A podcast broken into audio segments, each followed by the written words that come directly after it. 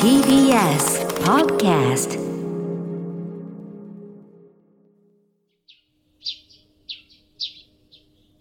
桂宮治。これが宮治でございます。おはようございます。落語家の桂宮治です。えー TBS ラジオ、えー初めての冠番組、えー桂宮治、これが宮治でございます。今週も始まりました。えーどうぞよろしくお願いいたします。えー3回目ということで、このブースの中には私だけではなく、えー謎の男、K さんというね、私より、えー年上のおじさんが、えー目の前に座ってるんですよ。5時半からですよ。5時半から、おっさんが、おっさんと二人で喋っているっていうのを、これ誰が聞きたいんだっていう。今日だから収録としては僕2回目なんですよね。あの前回2本撮りだったんだから本当たくさんメールとかもいろいろいただいたり、なんかいろんな反響をね、いただいて、なんか嬉しいですね。なんか、まあ正直僕こんなに反響いただいて5時半だから、そんなみんな起きてないだろうと思って。で僕、前回の放送の時にね、スタッフさん含めて、僕もね、リアルタイムで5時半起きてない聞いてるわけはねえよ、とか、聞かないですよ、とか、なんかね、言ってたけど、やっぱりなんだかんだ言ってね、初めての冠番組をリアルタイムで聞かないわけないじゃんって、みんな思ってたかもしれないんですけど、私熟睡してましたからね。全然起きてないんですよ。だって、K さん寝てたでしょ、絶対。やっぱね、ラジコがあるって、すごくすありがたいことなんだけど、リアルタイムで聞かなくなる。これね、今日も、あの、聞いて、くれ、くださってる方、本当ありがとうございます。でも俺、起きてね、起きたの7時過ぎぐらいに起きて、あ、やべ、本当起きてねえや、俺、と思って、すぐにこう SNS チェックをしたら、あの、こう番組のね、スタッフさん、寝てると思ったら、ちゃんとリアルタイムに聞いて、その発信もね、SNS でやってくれてて、俺それ見た途端に、あ俺、寝てたの隠そうと思って。一切 SNS に、あの、私寝てましたとか、あの、なんとかでしたとかも書かずに、もうなんかしれっとさも聞いてたかのに、そのスタッフさんがリアルタイムで上げてくれたやつを、なんか引用リツイートしたりとか して、自分も起きてますみたいに、あの、偽装工作を、っていうかもう何も触れずに、もう起きてたとか起きてないとか触れずにね、なんか本当聞いてくれてありがとうございますみたいな、えすいません。え私、初回も2回目も寝ておりました。そうそうそう。でもね、でもまあまあ本当に、なんか、ラジコのありがたさを 感じながら、移動中とかにもね、聞いてね。なんかもう今日3回目ですから、もうちょっとね、気を抜きながらやっていきたいなと思うんですけど。いや、でもね、このラジオはもちろんそうなんですけど、その、先週か、5時半のラジオがね、朝5時半のこれ宮治が終わって、で、その後、夕方の5時半から、商店がね、あって、で、夜ですよ。23時25分、TBS、情熱大陸。てーてーててーてててててててその時、宮治は滑った、みたいなね。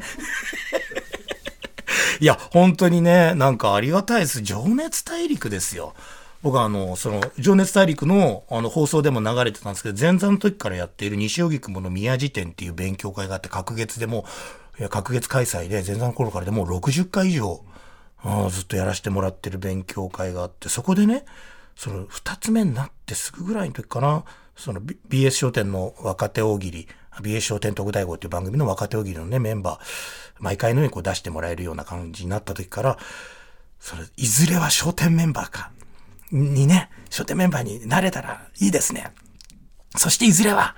情熱大陸とか来て、この宮時点で、情熱大陸のカメラが入ったら、すごくないですか？そんな風になっても、僕は絶対この宮時点、やめませんよもう会員制みたいな感じで、ほんとちっちゃいとこですから、30人ぐらいしかいない。もうずっとやり続けますからって、本当にあの、絶対そんなことないと思って言ってたのが、本当になったと思って、怖ーと思って。いや、だから、それ主催やってくれてる、もう名前見て土井さんっていうね、もう素人のおじさんなんですけど、あの、土井さんが本当普通になんか、な、なったねって言われて、いや、本当だわ、つって。でもその前座の時から来てくれてるお客様が、すごい、こう多くて、なんかこれまだ、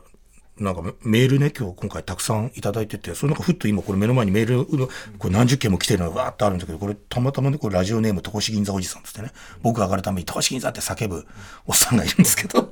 その人はね、宮地師匠との出会い、宮地師匠がまだ前座の時、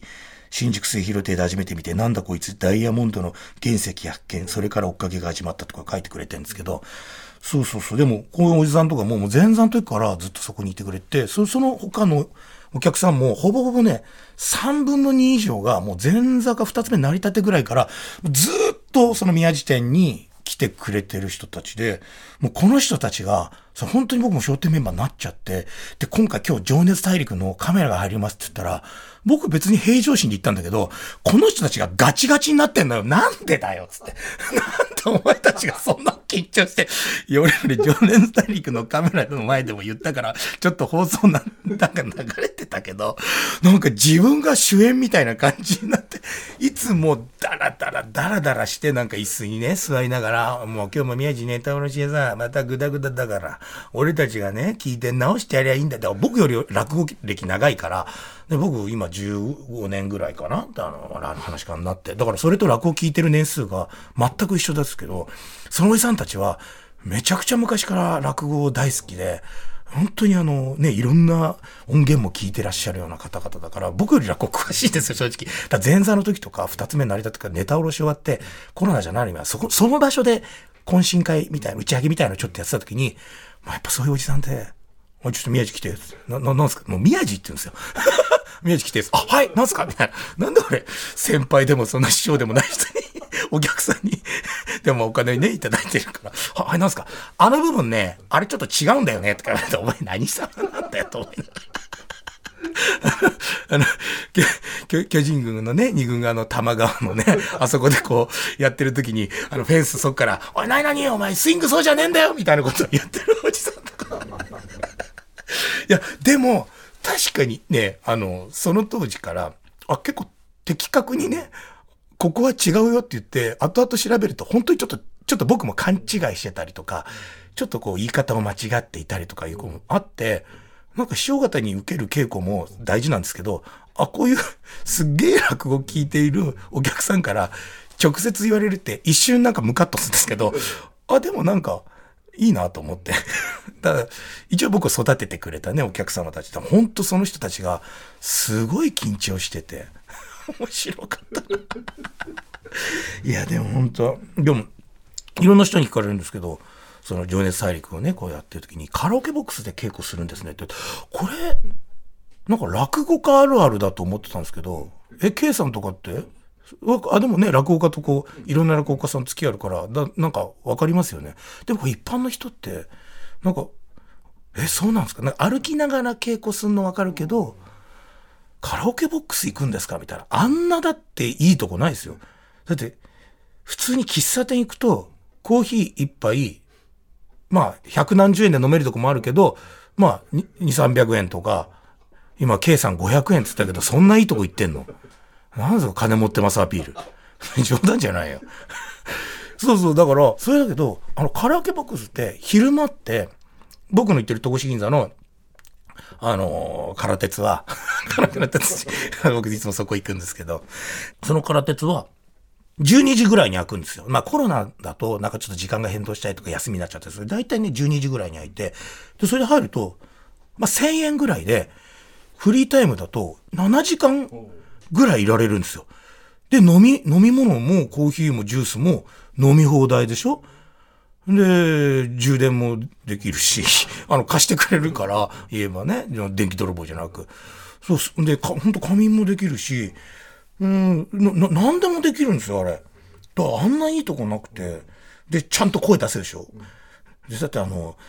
イヤホンしながら、落語聞きながら、マスクして歩きながら落語の稽古するって、もうあの、本当にあの、やばいやつですからね。マスクしながら、こんにちはどうした？はったんじゃねえかばや、やばいやばいやばいやばいやつ来たってなるから。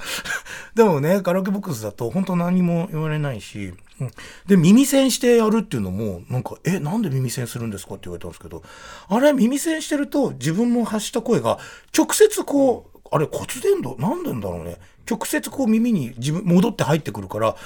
すごくね、頭に入るんですよね。だから、あの、初めてやる話って、ノートに書いて、あの、先輩方、師匠方に稽古つけてもらったやつを、大体基本的にはね、7割ぐらいの話家が多分一回ね、台本に起こすんですよ、自分で。で、それを自分で読んだりしながら覚えていくんですけど、それもね、読んだやつをさらにね、また IC レコーダーって撮って歩きながら、自分の声を直接、自分の声で聞いた方がまた入ってくるんですよね。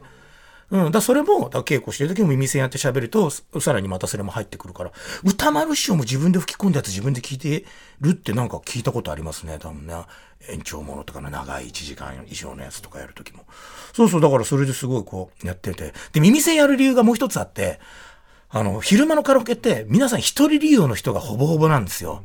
だあの、すっごく歌が、僕もそんな得意じゃないんですけど、あの、ものすごく歌が得意じゃない方が、一曲をエンドレスで歌い続けてるっていうか、隣にいた時に、もうあの、地獄なんですよ。で、こっちは爆音か、僕入った瞬間、テレビ画面も消して、あの、普通にあの、下の音響のやつも消して、もう、本当に明かりだけ、普通の照明だけでやって、ただの普通の部屋みたいにするので、カラオケ感はゼロなんですけど、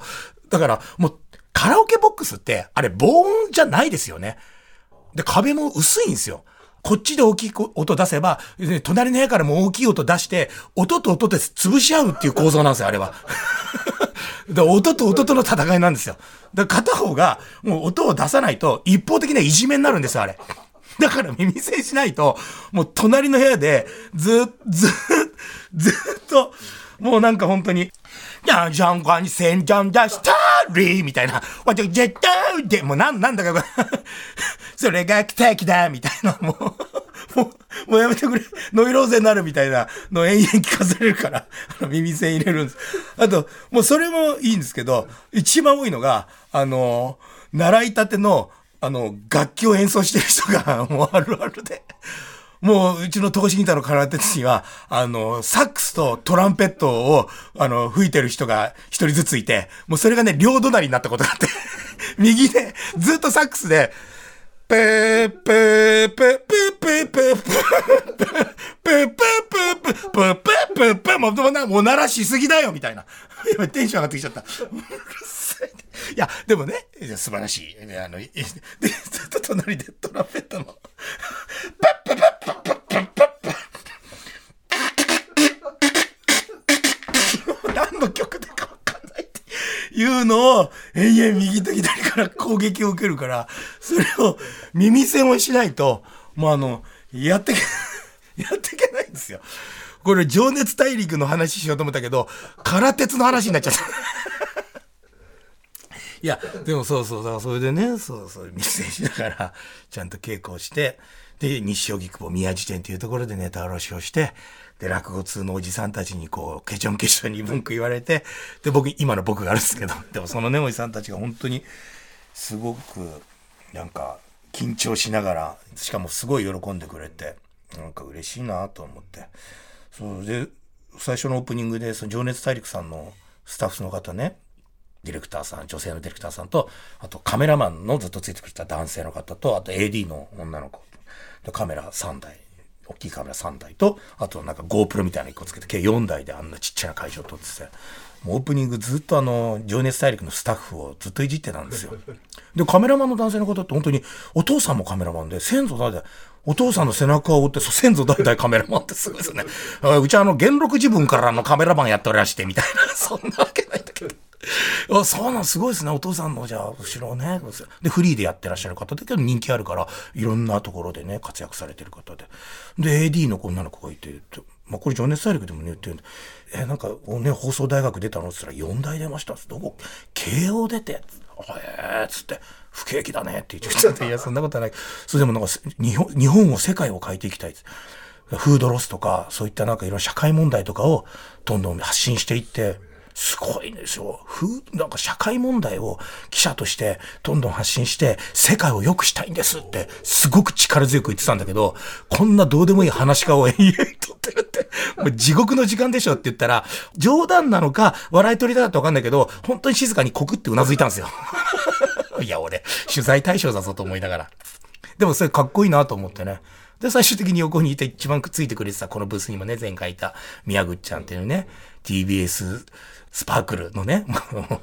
個人情報ダダ漏れだけど、その女の子に、将来何になりたいのさ、お嫁さんっつったからね、なんだよ、お嫁さん。そんな、そんな、そんな下で、エディちゃん、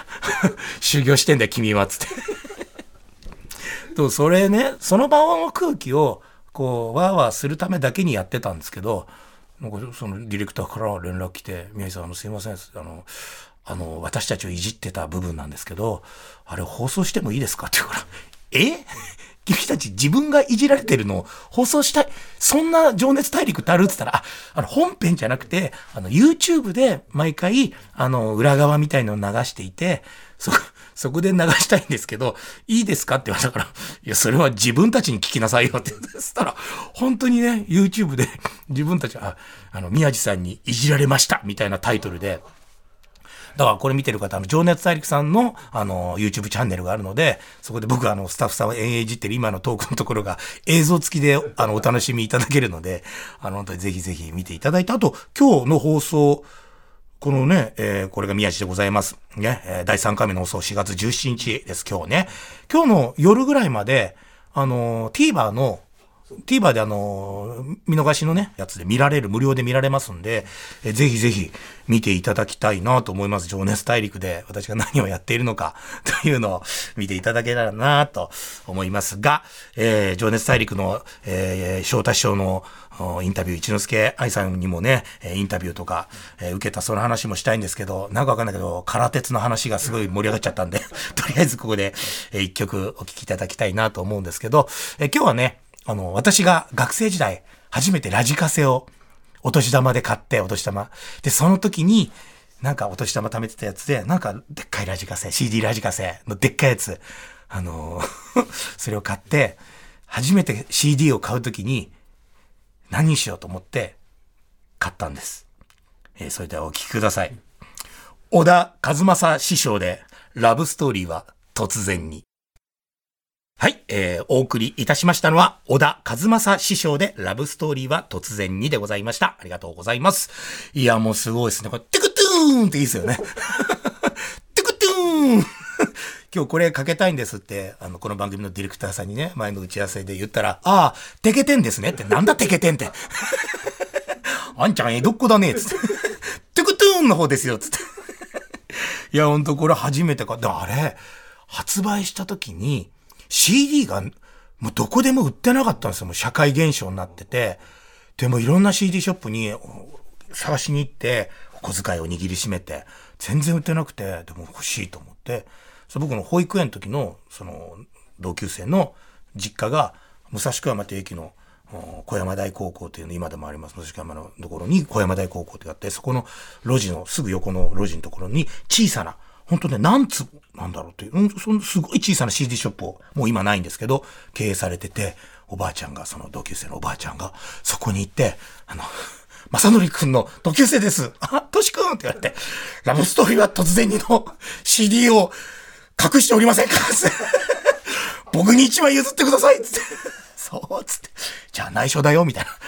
麻薬の取引みたいな感じで後ろからこそっと、誰にも言っちゃいけないからね、つって、ありがとうございますつって、あのね、短冊型の、あの、長細いはね、なんか 8, 8, センチなんですかあれを買っ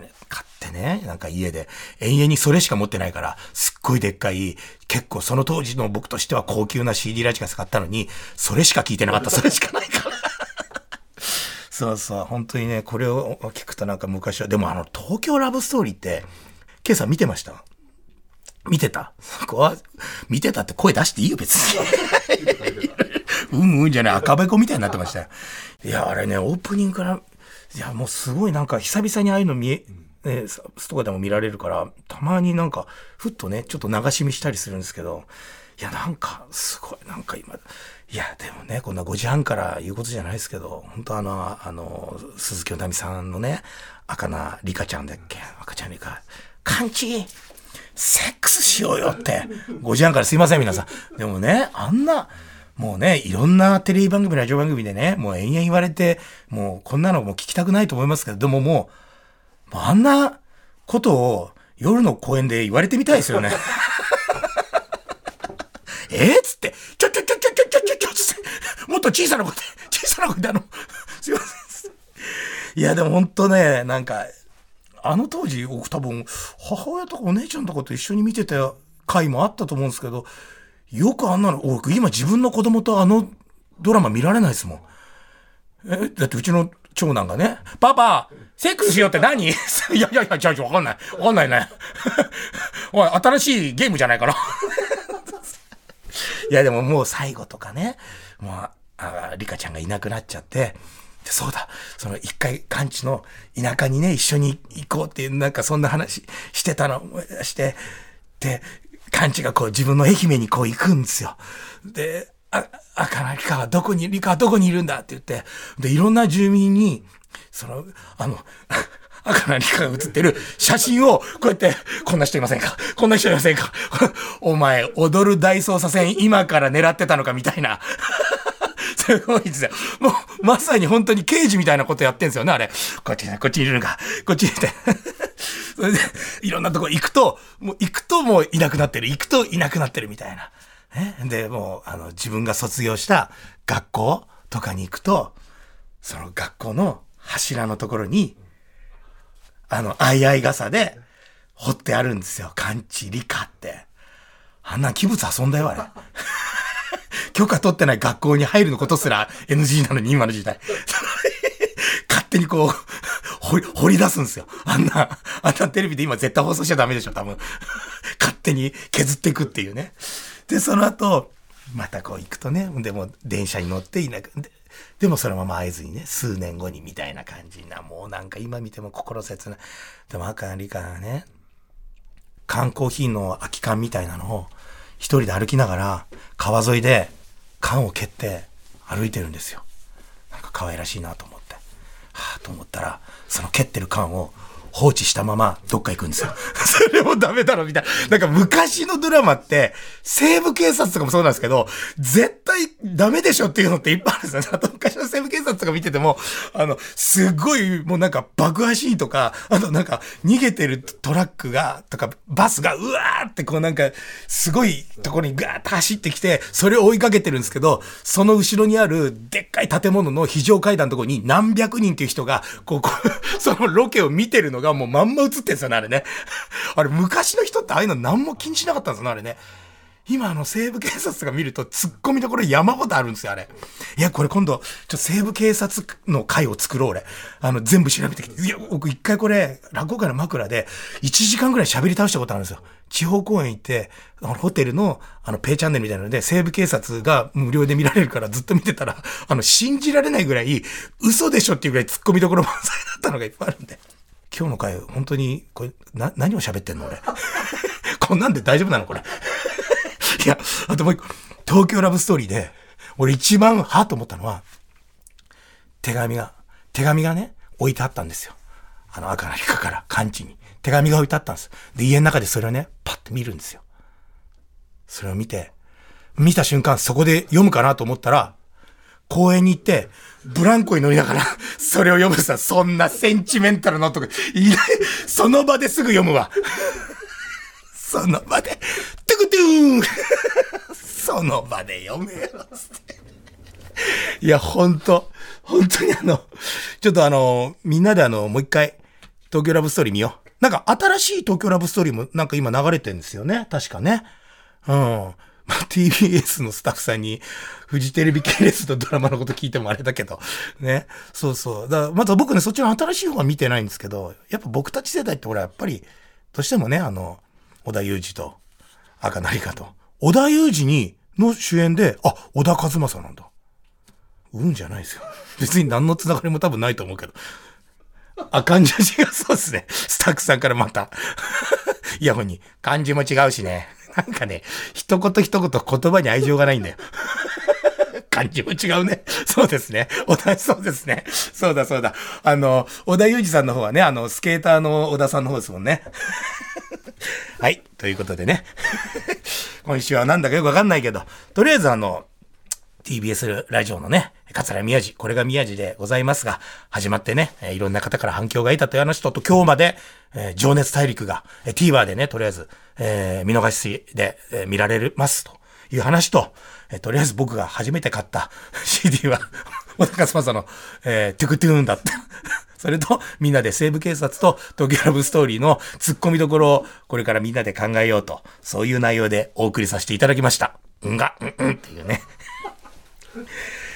さあ、えー、番組ではあなたからのメッセージをお待ちしております。えー、アドレスは、みやじ 905-tbs.co.jp、えー、みやじ905アットマーク tbs.co.jp、えー、miyaji905 アットマーク tbs.co.jp でございます。番組のね、ホームページからもメッセージを送ることができるそうでございます。また、番組公式ツイッターアカウントも作りましたので、皆さんぜひ、えー、フォローをしてください。えー、ハッシュタグは、えー、これみやじです。えー、ハッシュタグはこれみやじ。これがひらがなで、えー、みやじが漢字です。お宮の宮に、えー、三髄の台で、政治の字で収める、これみやじでございます。えー、それでは、また来週、今日は素敵な日曜日をお過ごしください。桂宮治でございました。トゥクトゥーン